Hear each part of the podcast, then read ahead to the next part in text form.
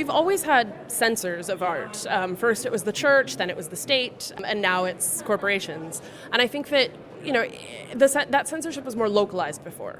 I, I can't think of the, the, statue now that has the, the practice of putting fig leaves over genitalia and statues. That was the prudish Brits who felt that, um, you know, high society couldn't possibly walk through this gallery and see this, see this art like that. But it was localized, and frankly, it was a bit different because rather than removing the art entirely, it was covering it up with something. Now, I'm not saying that that's okay, but you have the imagination to say, oh, this is a nude. Um, yes, they're doing this, but it's still a nude. But with when it's taken down from social social media, we lose it entirely. It disappears.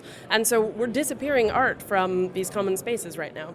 Banning naked people on Facebook is not always about porn. Imagine Sandro Botticelli's Birth of Venus in a social network. You can see the nipple of one breast, so it's porn for Facebook. Experimental artist Addie Wagenknecht and free expression activist Jillian York talked at the re:publica about nudes and nudes. Jillian York about censors of art, her own experience as a banned user, and how she tries to find solutions. You talked about porn and art. How did you discover this uh, interesting subject? Um, so I've been studying content moderation on social networks for about six years now, and you know it happens across all sorts of different topics, from terrorism to hate speech to harassment. Um, but nudity seems to be the one that keeps coming up as really a problem for people, and because it affects women and minorities and transgender people disproportionately, um, I think that the, the yells about it happen to be louder. And so I've experimented a lot to see which kinds of content stay up and which ones don't. And I found it to be very inconsistent. Does it mean that it depends which sexuality you are? Um, I think it really comes down to who's moderating the content that day. Um, unfortunately, you know, the way that Facebook's content moderation works is that they have this set of rules that's meant to be applied universally. But what happens is that you have uh, con- low-paid content moderators deciding in a split second what stays up and what goes down. And so I think that trying to know those rules, internalize them, and then get the right answer every time is actually hard. So I think that what's happening in the consistency area is that they're making a lot of mistakes. But above that, the rules themselves are really the problem. Why did they ban you? Um, I was banned for 24 hours for posting a German breast cancer campaign. It was by Pink Ribbon Germany. It was called Check It Before It's Removed.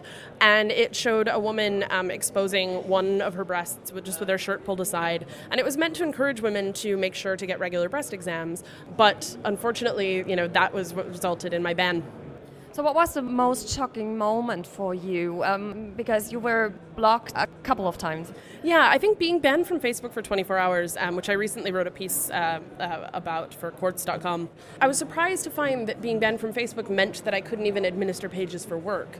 Um, how is someone supposed to do their job if they're banned for 30 days? That's you know that's something that you could get fired for. And so it's incredible to me that you know getting banned from Facebook doesn't just mean not being able to post my lunch or connect with my friends, but also not being able to do my job, not being able to use third party platforms that are connected through Facebook and things like that. What is the solution?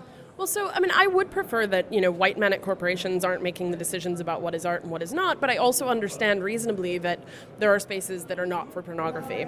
So I think that Facebook, for example, could draw a line that separates pornography from just nudity. Um, so a still image of a nude person lying, standing, whatever, not pornography.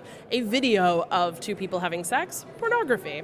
Um, you know, I, I, I don't necessarily like these lines, but I do think that there are reasonable ways that we can mitigate the harm of the current system. How will you support this movement? Uh, so I've been, um, you know, I run a project called OnlineCensorship.org where we collect uh, stories and instances of censorship on these networks. But I've also been campaigning for this for a long time and trying to influence the companies as best I can.